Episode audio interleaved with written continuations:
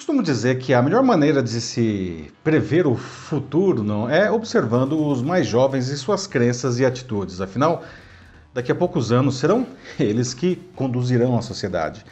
E esses jovens, representados agora pela geração Z, desejam uma sociedade mais igualitária, diversa, preocupada com a natureza e com relações mais transparentes entre pessoas e entre pessoas e empresas. É um prognóstico animador. Esse pessoal, hoje entre seus 14 e 26 anos, traz também uma visão interessante sobre como chegar a isso. Eles esperam que as empresas assumam um protagonismo na solução de problemas sociais e estão dispostos a premiar com compras e fidelidade aquelas que adotem esse posicionamento. Não se trata de um modismo, não, e não é pouca coisa. O estudo internacional A Nova Dinâmica da Influência, recém-divulgado pela consultoria Edelman, mostra que as pessoas estão tão preocupadas com o seu país quanto com o seu futuro pessoal. E os brasileiros lideram esse ranking muito à frente da média global. Além disso, na era da economia da experiência, em que estamos permanentemente online, com acesso sem precedentes à informação, ah, influenciamos e somos influenciados até por quem não conhecemos. E ninguém hoje tem o poder de influência sobre o que compramos e como nos posicionamos da geração Z. As empresas simplesmente não podem se dar ao luxo de ignorar isso. Eu sou Paulo Silvestre, consultor de mídia, cultura e transformação digital, e essa é mais uma pílula de cultura digital para começarmos bem a semana, disponível em vídeo e em podcast. No Brasil, 72% dos entrevistados afirmaram que compram de marcas em que confiam, mesmo se não forem as mais baratas, e 78% se disseram fiéis a essas marcas até se algo der errado.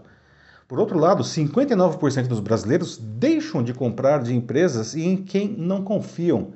Além disso, por aqui, 77% são mais propensos a comprar de marcas que se posicionam em temas ligados à saúde, e 76% a direitos humanos e à justiça racial, 75% a mudanças climáticas e 64% a igualdade de gênero. Na geração Z, esses índices de compra e fidelidade são ainda maiores, 78% e 83%, respectivamente. E os brasileiros premiam muito mais as marcas em quem confiam que os cidadãos de outros países. Essas médias globais são de apenas 58% e 67%. O estudo da Edmond entrevistou pessoas de 14 países, incluindo o Brasil, foram mais de 13.700 adultos com mais de 18 anos e mais de 6.700 adolescentes entre 14 e 17 anos, ouvidos agora entre maio e junho. Outro aspecto apresentado pelo estudo é que os mais jovens influenciam fortemente como as famílias compram, mas também como geram mudanças a sua cultura de trabalho e até as suas finanças. Mas veja só, é interessante notar que esses mais jovens também influenciam tá, muito aqueles que não têm filhos. Né? De cada 10 brasileiros, 6 praticam ativismo ao escolher as marcas, chegando a 67% entre os membros da geração Z. E por isso, 63% afirmam que as empresas devem facilitar que suas posições sobre esses temas relevantes sejam identificadas. No final das contas, 6 em cada 10 brasileiros, especialmente entre 14 e 41 anos, veem as empresas como mais eficientes que o próprio governo para solucionar os problemas da sociedade. Bom, quando uma parcela considerável da população passa horas nas redes sociais todos os dias, como aliás é o nosso caso, não, era de se esperar um papel crítico dessas plataformas não, em como as pessoas se posicionam. Assim, 74% dos brasileiros entendem que suas publicações podem mudar o mundo, não. E nós postamos muito. Né? No Brasil, 74% dos integrantes da geração Z fazem isso uma ou mais vezes por semana, 40% uma ou mais vezes por dia. Né? Em seu livro Marketing 4.0 de 2017, o Philip Kotler referiu-se a essas pessoas como netizens, que é um neologismo dele formado pelas palavras em inglês net, ou seja, rede, não, e citizen, cidadão.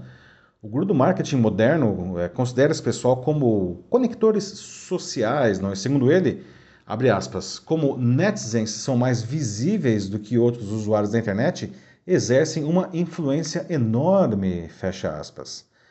Atrair esse público torna-se, portanto, essencial para as empresas. A dificuldade não, é chamar sua atenção em um mundo inundado de informações não, que competem pela nossa atenção. E para isso, muitas companhias já descobriram o papel dos influenciadores digitais e criadores de conteúdo. Mas, de novo, a geração Z não está demonstrando que o que menos interessa nisso é a quantidade de seguidores, de curtidas, não.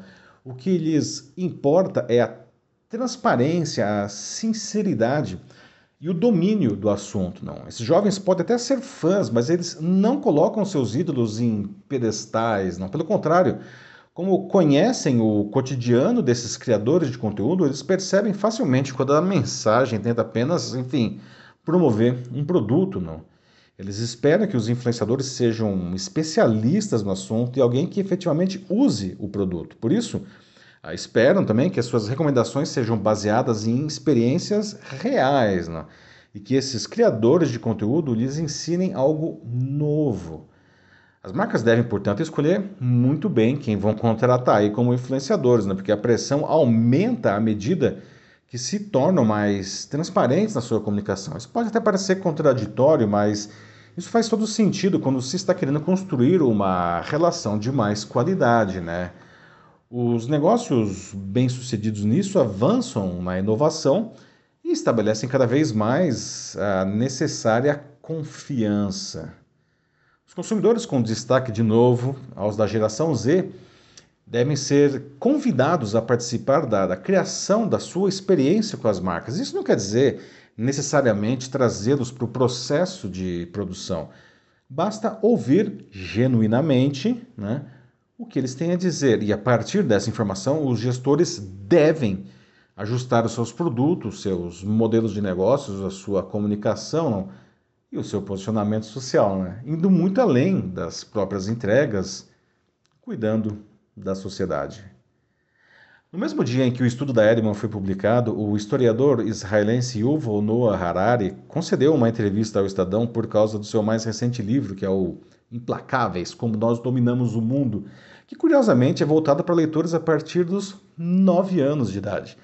E, em determinado momento, ele afirma que, abre aspas, se alguém realmente vai mudar o mundo, não são as pessoas que agora têm 50 anos, são as que agora têm 10.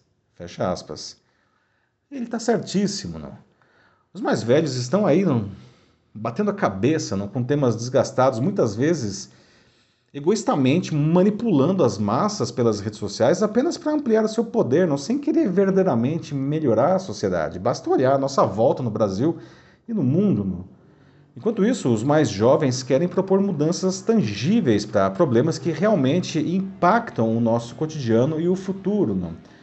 E como os governos, e aí eu falo de qualquer ideologia, tá, andam falhando miseravelmente nesses seus papéis, a geração Z está dando às empresas a oportunidade de ocuparem um novo e valiosíssimo espaço. Há esperança para um futuro melhor, afinal. É isso aí, meus amigos.